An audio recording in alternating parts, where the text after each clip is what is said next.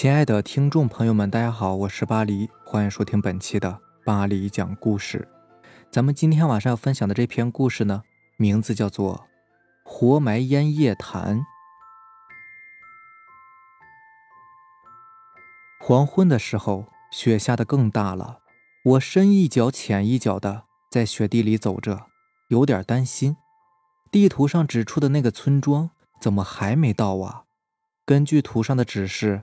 我早就该到了呀，唯一的解释就是，这一场大雪使我迷路了。水不成问题，到处是雪，但食物只有两个干馒头。如果我找不到有人的地方，那么我的生命只怕可以用分来计算了。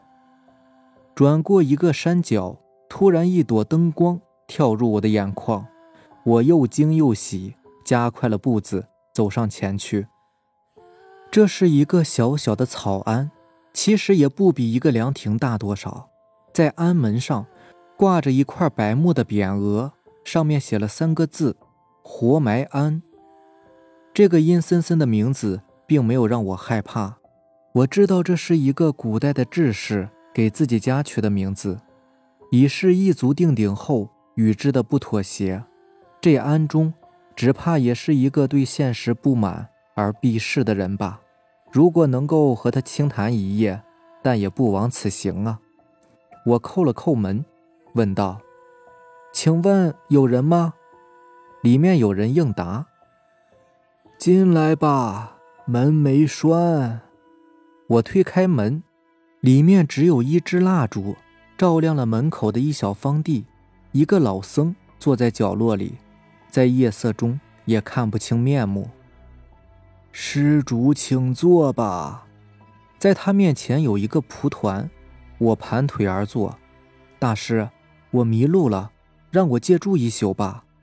这和尚绣着手，一动不动地坐着。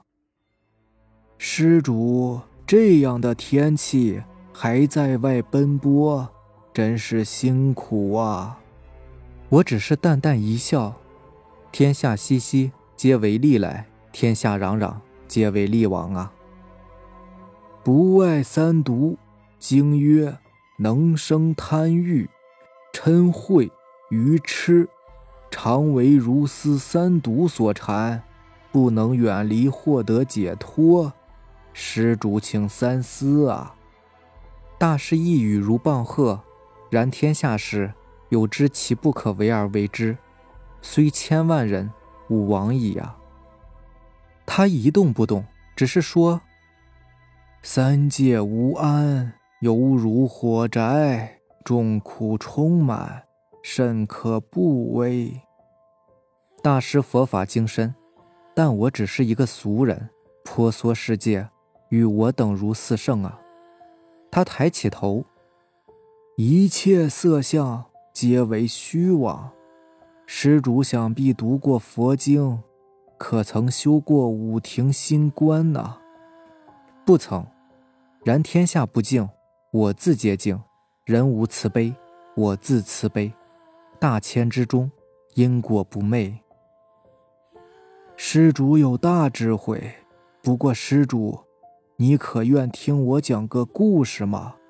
草庵无酒无茶，只好借清谈，消此长夜了。我坐下来，把背靠在墙上，让自己舒服一点。从包里摸出一个馒头，大师请讲吧。大师可要来一个馒头吗？口腹之欲最能损人，施主又着相了。有相则着相，而无相可着，却又如何呢？存此一念，即是有相。我伸了一个懒腰。咬了一口馒头，大师之言犹是皮相。六祖曰：“外离一切相，名为无相；能离于相，即法体清净。我心中纵存相之念，又何必强求无相呢？如此馒头是为有相，吃下肚去仍是有相。然我心中已无此物，那便是无相了。”施主所言也不过是口头禅呐，口头也好，心禅也罢，只是表业，还是听听大师的故事吧。那么，施主请安坐，听我说吧。你可知我苏家是三十里外的一个名门望族，方圆百里都是我家的产业。只是我家人丁实在是不旺啊，一门中只剩下我一个人。那大师为何抛家为僧呢？在我十九岁那年，一位师叔为我说了一门亲事，是北山承德堂白家的三小姐，她是这里有名的美女。当时我可说是。春风得意，事事称心呐。听到这儿，我实在是忍不住了。大师当年还是一个风流年少啊。可是婚后不过三个月，一场大病，夺去了我妻子的性命。我收敛起笑容，赶紧说道：“抱歉啊，大师。不用道歉，凡有相者，皆是虚妄。”所谓哀乐，都如过眼云烟呐。他拂袖坐着，真如佛龛里的一尊佛。那年我十九岁，正是不知天高地厚的年纪，觉得他死后，世界与我已毫无意义。因此，我在我家的祖山上挖了一个深洞，叫人把妻子的灵柩抬进去。然后，他顿了顿，才说道：“我把所有的人打发走了，然后点着一盏灯走进去。这洞我叫人挖得很深，走进去足足走了半天。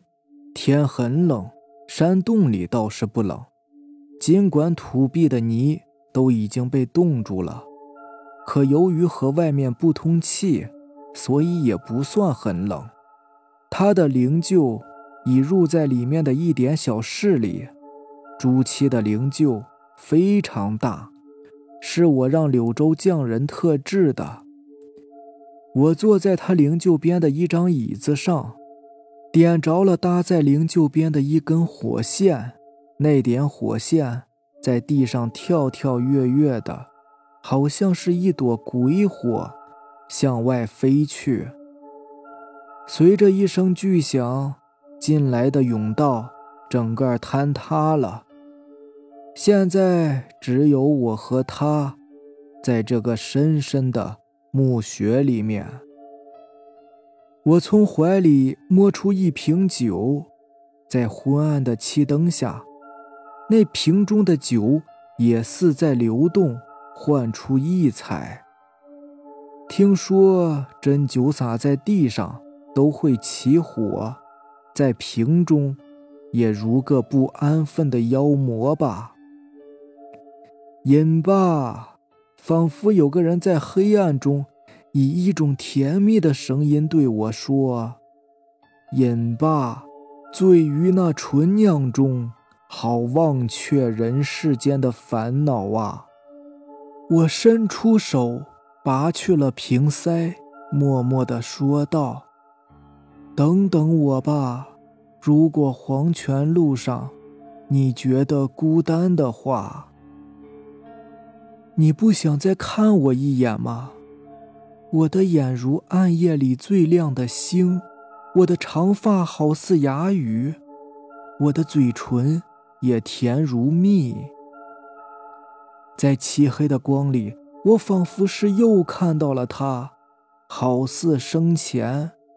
他的肌肤依然是白皙如美玉，他的声音娇脆若银铃，手指纤长柔美如春葱，他的吻如是春天最后的细雨。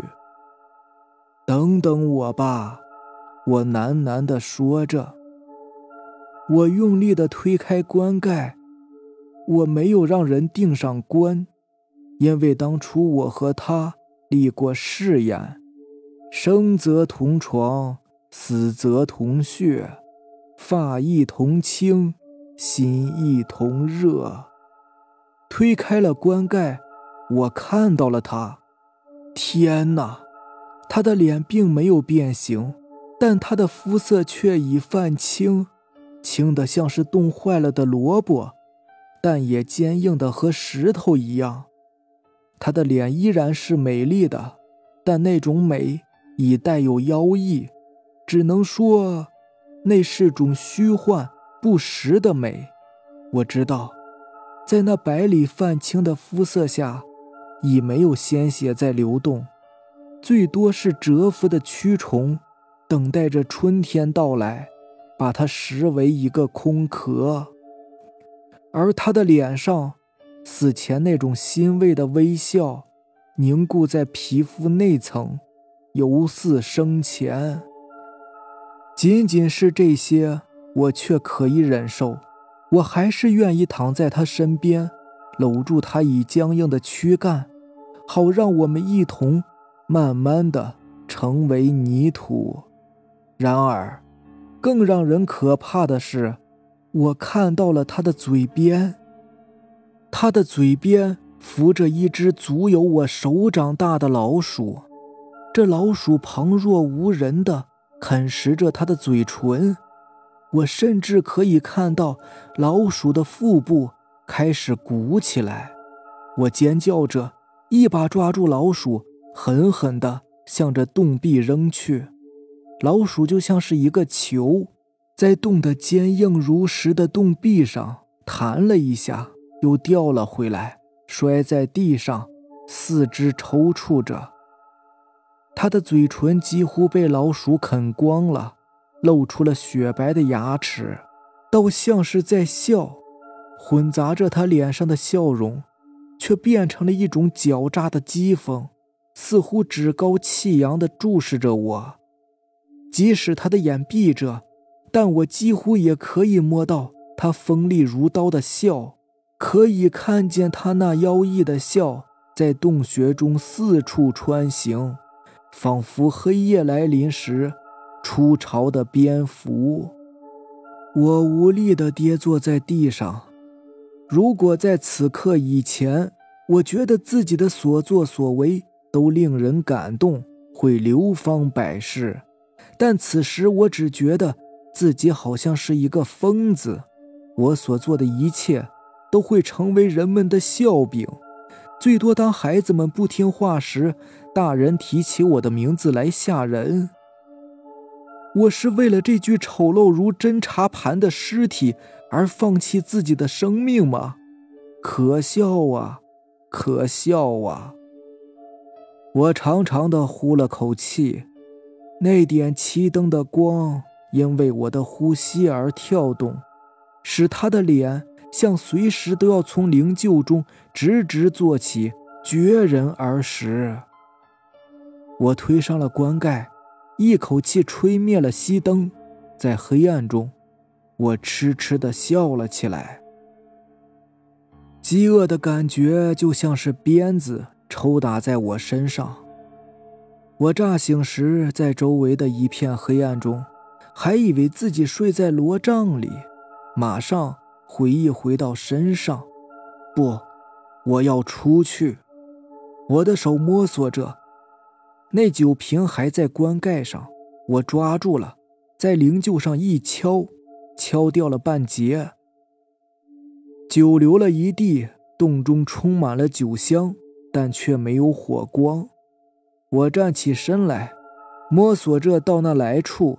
进来的洞口已经被泥土掩盖住了。我疯了一样的开始挖土。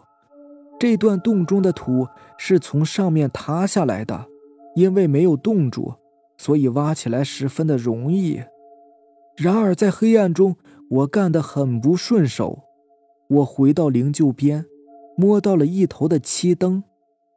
幸好我的袖子里还带着火镰儿，摸出火镰打着了，在洞壁上挖了一个洞，放在里面，借着这么一点光，我开始挖土。不用想别人来救我，我有一个堂叔，早就想夺得我的产业了。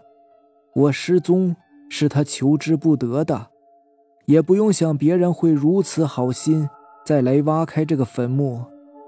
当初开挖这个洞穴的时候，我找的都是远来的工匠，他们甚至不知我挖这个洞做什么。抬进来的人，也都是我找的路人，他们未必还能再找到这里。而此时，我求生的欲念，却和当初我想自绝时的决心一样的大呀！我必须从这里出去。我干的是挥汗如雨，但是越来越难干，泥土越来越紧密，破瓶子也极不顺手。不知干了多久，我的腹中好像是有一只手在抓着，一阵阵酸水都冒了出来。这是饥饿吗？也许我在洞中已待了一天了吧。本来就是想丢弃我这个皮囊的，当然不会带食物进来。对了，在他的枕下还有两个白馒头，那是过奈何桥时打狗用的。我回到他的灵柩边，鼓足勇气把棺盖推开了一点，手伸进去，在他头下摸着，摸出馒头，他的脑袋咚的一声。敲在下面的木板上，倒像是木头互相碰撞，但我根本顾不得那些，狼吞虎咽地吃着馒头，甚至不去理睬那是什么滋味儿。两个馒头一下子就吃完了，尽管是还饿，但至少我可以让自己明白，我的肚子里有了一点食物。我开始挖洞。挖出来的土越来越潮湿，总是粘在瓶上，甩也甩不掉。我挖了一下后，需要把泥土刮干净了才能再挖，这样十分消耗我的体力。不知道又过了多久，当饥饿告诉我时间时，我已无法再举起那个破瓶子了。此时我有点后悔把针灸倒了。借着暗淡之极的灯光，我回到灵柩边，想坐下来，但是我已头昏眼花，一下子坐空了，倒在地上。地上冰冷而潮湿，除了泥土，什么也没有，没有草根，没有苔藓。我的手碰到了什么毛茸茸的东西，不软也不硬，一开始。还以为是自己的衣角，但马上知道，那是刚才被我打死的老鼠，恶心。一开始我是这样想的，但马上我想到，这可是食物啊！我欣喜地想着，抓住了那只死老鼠。我拉住老鼠的两只后爪，用力撕开，老鼠还没有死透。当我扯下一只后腿时，还动了动。里面还有未凝结的血滴出来，我把撕开的半只老鼠放在嘴边，机械地咀嚼着，鼠毛刺在我的舌头上，就像是在刷牙，而有点尖利的小爪子也在我的指尖开始粉碎。平心而论，鼠肉只带有腥味儿，其实并不难吃，而且血液淌下我喉头里。带给我一种暖洋洋的饱腹的感觉，甚至还有几分的鲜甜。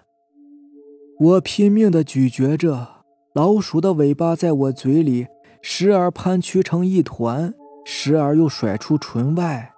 终于，我把这只死老鼠的内脏、皮毛也同样咀嚼得粉碎，吞入腹中。这个老鼠虽然不大，但我想吃下去后。大概也足可以让我再坚持个五六个小时了。我吃完了老鼠，觉得身上的力量又回来一些，站起身子，摸到了那半只瓶子，又开始挖掘。碎土里的冰屑融化后，又冻得硬硬的一整块用破瓶子很难挖。不知道干了多久，只觉得我头上汗水直淌。背上的衣服已经湿的搭在身上。墓穴里空气越来越浑浊，让我喘息都有点困难。这时，我又感到了饥饿。洞壁挖进大约有一尺多，然而我记得进来时我大约走了几百步，两百多步吧，每一步大约有一尺多点儿。而我这一天只挖一尺多，那只怕要挖两百多天才能挖通啊！这让我感到绝望。一个人再怎么坚持，也无法在这个密闭的山洞里待上两百多天呢。即使水和空气都不成问题，但食物怎么办呢？我没有那么好的运气，再抓不到老鼠了。想到这些，我沮丧地坐了下来。饥饿开始像是一只毛茸茸的小兽，一股股酸溜溜的水。泛了上来，让我满嘴都发苦。我明白，如果再不能吃一点东西，我一定会马上倒下去的。很奇怪，当我想要殉情时，觉得生命一点也不值得珍视；但事到临头，我又觉得生命那么可爱，值得用一切去换。在饥饿中，我想到了平常吃的面条、稀饭。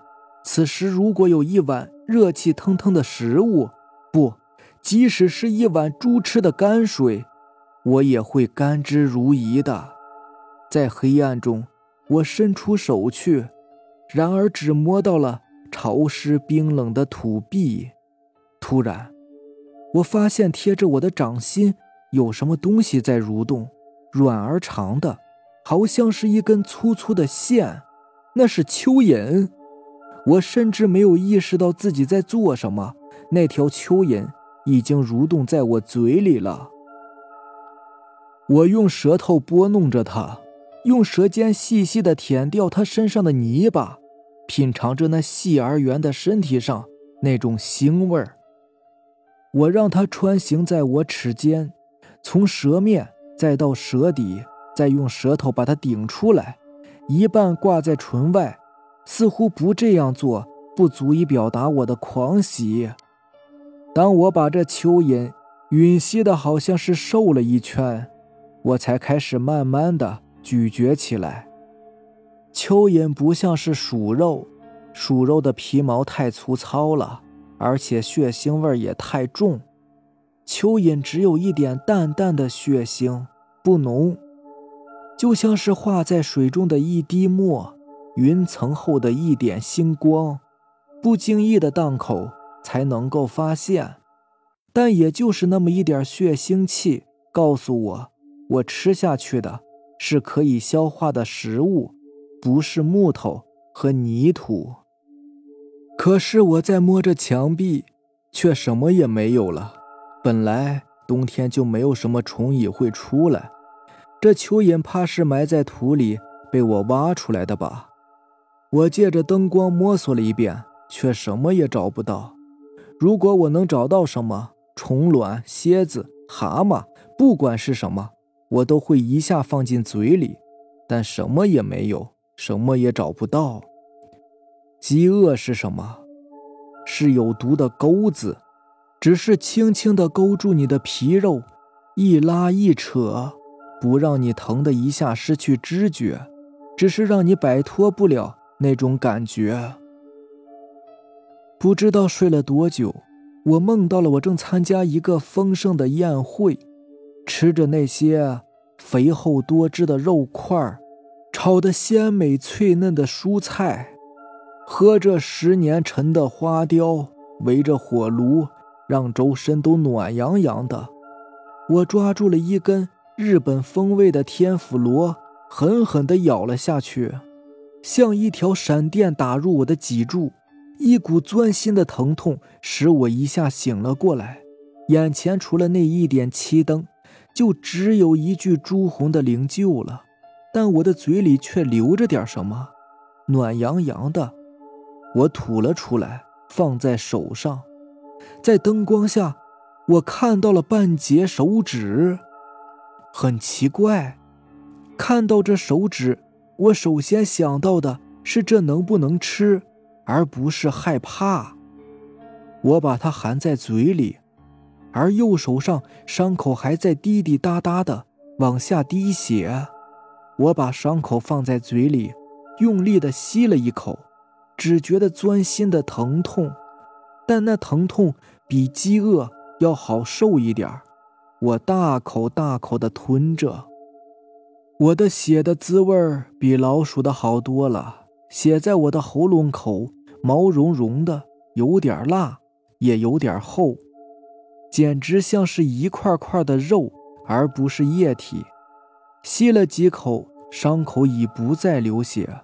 我开始咀嚼嘴里的手指，手指不是很粗，肉不多，事实上。也只有一层皮，我像是吃排骨一样，把皮从骨头上用牙齿剥落下来，因为很新鲜，这层皮很难剥下来。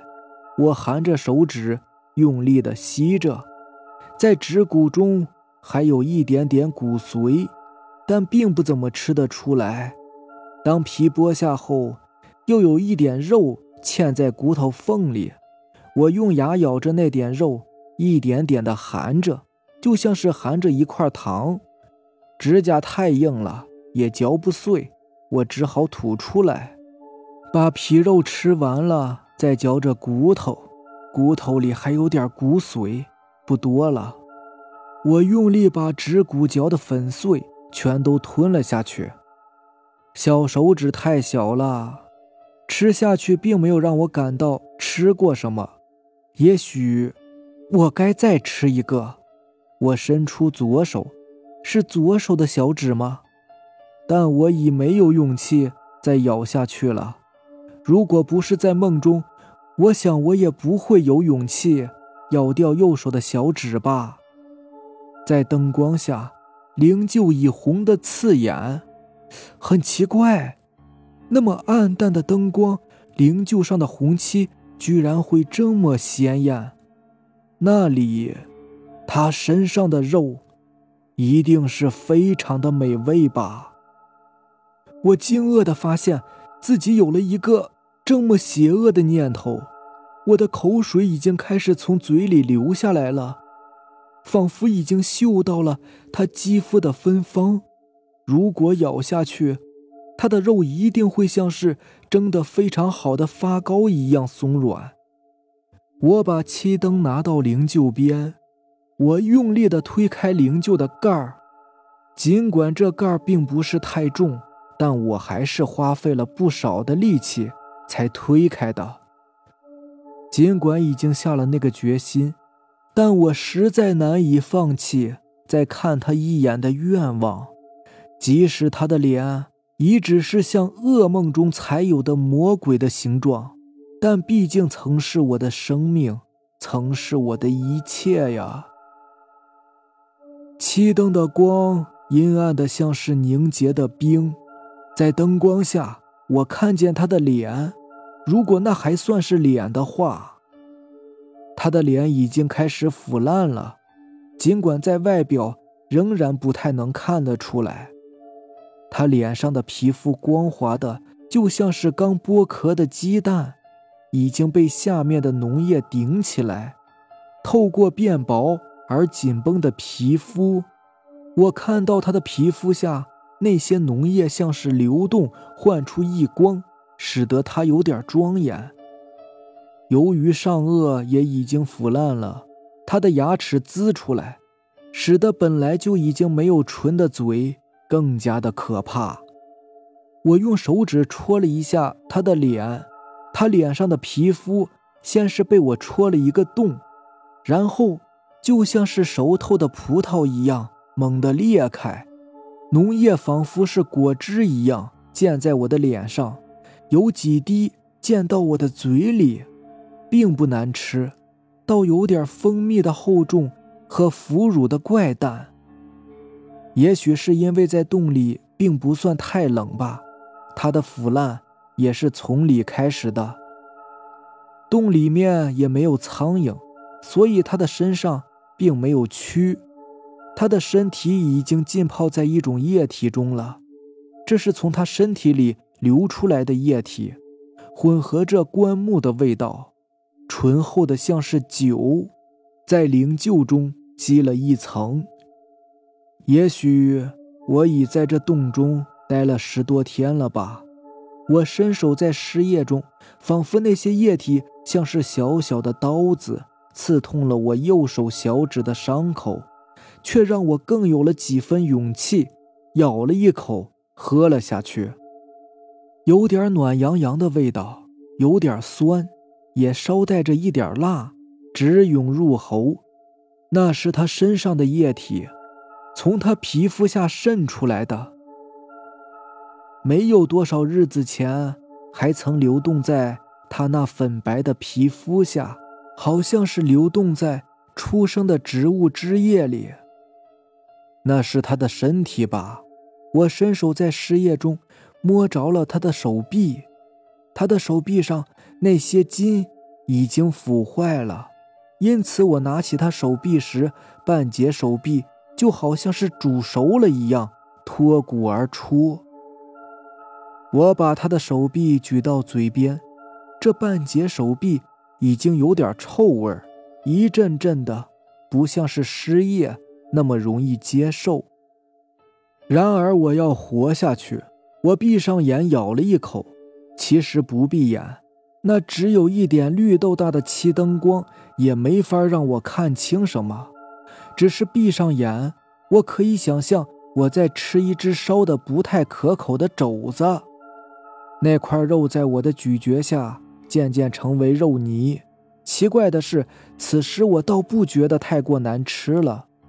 他的肉在我的身体内燃烧，让我感到一阵阵温暖，感到了饱食的满足。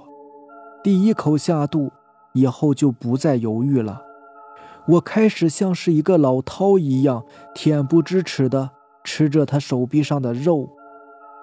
我从嘴唇夹住臂上的皮肤，一仰脸把那张皮给撕了下来。由于手臂已处于半腐败状态。撕下皮来也是很轻易的，而皮肤一撕掉，里面的肉便渗出黄液来。我伸出舌头舔着那些肉丝，把上面淌下的液体都吸进嘴里。事实上，他身上的肉并没有什么难吃的，一点腐烂，只让肉质嚼起来有种蘑菇一样的味道。我把一条手臂都吃完了。许久没有饱食感觉，让我精力充沛。我端着漆灯站了起来。此时我才发现失去了一条手臂，他的样子突然一下变得像是一个陌生人。也许他连人也不是了。在他肘上被我撕裂的地方，还有几条腐肉浸在尸液中。我开始拼命地挖掘，他大约有九十斤重。但此时一定没有那么重了，除去渗出的尸液，他的肉大约总有四十多斤吧。我每天吃半斤，也许可以坚持到挖通这个洞穴吧。然而，我想我一定是堕入了魔道。我在挖掘这泥土时，也时刻在想着该去吃他身上的哪一块肉了。挖了大约有五尺多深时。我觉得饥饿又开始了。到了灵柩边，那个盖子我没有合上。此时我才发现，我真的失算了。开着盖子，里面的尸液蒸发的很快。我先是喝了一口尸液，撕开他已被尸体泡得霉烂的衣服，用手插进他肚子里。他的肚子已经腐烂的像是一堆烧得烂烂的肉皮。插进去时。也有一种插进面粉的感觉。我两只手用力把肚子分成两半他的内脏顿时流了出来，带着黑黑的泡沫和腥臭，活像是一堆蛇还在滑动着。他的内脏也多半是变成了黑色，但这多半已是我的感觉，即使很新鲜，在漆灯光下也是黑黑的。我伸手在这堆内脏里拨动了两下，肝、脾、心都还没有腐坏。我抓住了一根肠子，提了起来，滑溜溜的肠子，有点粪便的味道，但也不是难闻。我把肠子捋到干处，掐断了，放在嘴边。皮肉虽然是腐坏了，但是肠子还没有腐烂。我咬住肠头。感到一种韧性，像是十分筋斗的面条，尽管它的肠子比面条粗多了。我一边吸一边咀嚼着，肠子里面还有一些大便，但是不多，因为他死前已经好几天除了参汤没有吃过任何东西了。在他的肠子里，那些残余的大便还带着参汤的味道。却有点腐烂了。尽管如此，我想这个营养应该还是有的吧。我必须吃下去。肠壁不是很厚，但是咬起来也有点费劲。我咬下一段，在嘴里细细的咀嚼着，感到了这个肠子由坚韧逐渐变成了松散，又慢慢的融化。我伸伸脖子，吞了下去。只觉得有点噎着，这根肠子十分的耐饥，我吃下去以后，居然又挖了近十尺。现在我已经有了一条一丈多的通道了，然而我却知道我肯定是挖不通了。正挖着，突然灯灭了，我的手一抖，啪的一声，那个瓶子也断成了两截。灯火灭了，是因为灯碗里的漆燃尽了。尽管火非常小，但也有燃尽的一刻。我颓唐地坐在地上，我已绝不可能再挖通这个洞穴了。何况失去了光，失去了工具，我还能怎么挖呢？我自暴自弃地坐着。过了一会儿，在黑暗中摸到灵柩边。想从里面撕出一条肉，或者是抓出一颗心脏来吃。咀嚼于我不是为了吃，而是一种支撑，仿佛只有这样才能让自己明白自己还是活着的。我的手一伸进去，觉得指尖一阵刺痛。我自然不相信什么报应，但也真是被吓了一跳。很快。我知道这不过是我摸到了一块断裂的骨头。我撕下他的手臂时，有几片小骨被我拉扯断了，留下了很尖利的锋刃。对了，我想到了，用骨头去挖呀，远比破瓶子好用多了。我伸手摸下去，他的腿已经开始腐烂了，摸上去却光滑而浮肿，还没有脓液。我用手指抠入他的大腿里，撕开了肉块，从中取下一根大腿骨。大腿骨很粗的，但没有尖头。我摸到了一块玻璃片，细细的刮着骨节。这根腿骨开始变得尖利，我的指尖也摸到了一股油腻腻的东西，那是骨髓吧？我把骨头放在嘴边，但只有一头开口，骨髓流不出多少。我在另一头用玻璃片钻了一个洞，然后吸了一口。腿骨里发出呼噜噜的声音，一些骨髓流入了我的喉头。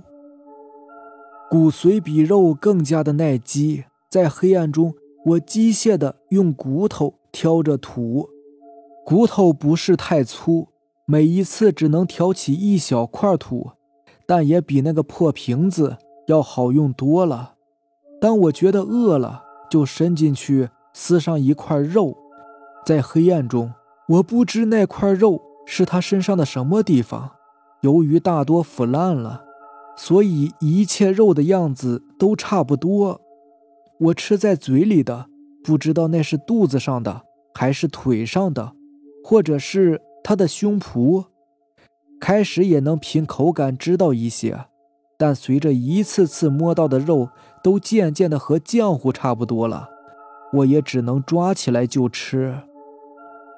不知道过了多久，空气越来越浑浊，要呼出一口气也很困难。我不觉得饿，但是浑身无力。不觉得饿，并不是我不饿，而是我的胃只怕已塞满了过多的腐蚀肉啊！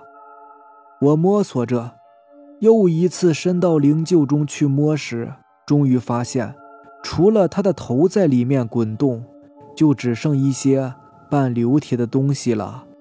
另外还剩下碎骨和一些小肉块儿。这就是他留下的一切吗？我抓着他的头发，但头发也一下脱落了。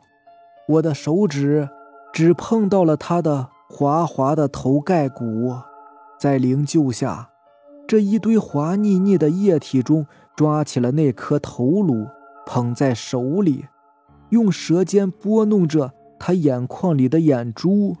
他的眼珠上的筋也已经腐烂了。所以，就像石狮子嘴里的石球一样，滴溜溜的转，不过流出来一些腥臭的脑浆。即使我把他的头全吃下去，最多不过坚持上几天吧。可是，我能在这几天里挖通这个洞穴吗？那是绝对不可能的。我已经数过了很多遍了，我挖了大约有三十几步的路。但至少还有一百多步的路需要挖呢。当我想活下去的时候，却根本没有活下去的希望啊！如果我当时就死了，那我也许自己心里也会好受一些吧。只因为自作多情的想看他最后一眼，可能人们还会传说我是一个至情至性的人。可是。连我自己都觉得自己实在是太可笑了。我抱着他的头，在漆黑一片的洞穴里痴痴地笑着。我看不清这个骷髅是个什么模样，但多半也是有点笑意吧。他也在笑我吗？我不知笑了多久，空气越来越浑浊。在已混乱成一片的脑子里，好像啄破一层厚厚的棉被。我听到了一种奇怪的声息，仿佛有什么洪荒时代的巨兽在外面爬行。先是慢慢的，渐渐的越来越急。我几乎不知是怎么回事，在洞穴那一边的内壁一下子就坍塌下来，外面阳光直射进来，让我的眼睁不开。过了好久，我才发现，其实当初我把这个洞挖得太深了，竟然已挖到了山的另一头，离外面也不过几尺厚而已。只是那是石壁，因此我根本不曾发现。随着春天来临，山上的雪化了，积雪流动时，这层石壁支撑不住，终于坍塌了。我爬出了洞穴。外面积雪未化净，在残雪中，几株野莓悠然而开，干瘦的枝上挑着几点红，仿佛浮在空中一般。山顶白云正飞过。所谓此身，观种子不净，观住处不净，观自相不净，观自体不净，观中境不净。看着他上下抽动的嘴唇，我长叹了一口气。这时，远处有鸡鸣响起，野安的窗纸上也有了一片白里透青。大师，你真的是讲了一个好故事啊！我压抑着内心的恐惧，装作淡然的道：“当真像是新编的五卷书或《百喻经》里的故事。”不过，大师，天也亮了，我得告辞了。施主，你不信这是真事儿吗？哈，你讲的这个事情呢，是很多年前了，现在早就已经没有了什么世德堂这样的称呼，火莲也不知道多久没有人用了。这个事情即使是真事儿，那也是六七十年前的传说了吧？不可能发生在大师身上。至于大彻大悟，我笑了笑，却觉得自己有点不太自然。大师既已悟道，那就不该还在尘世啊。他不答，看看窗外，说道：“施主，天也晴了，我送你出门吧。老僧枯禅已坐，至于今日，施主所言也不无道理啊。所谓苦禅，即是尚未开悟啊。”他站起身，送我到门口。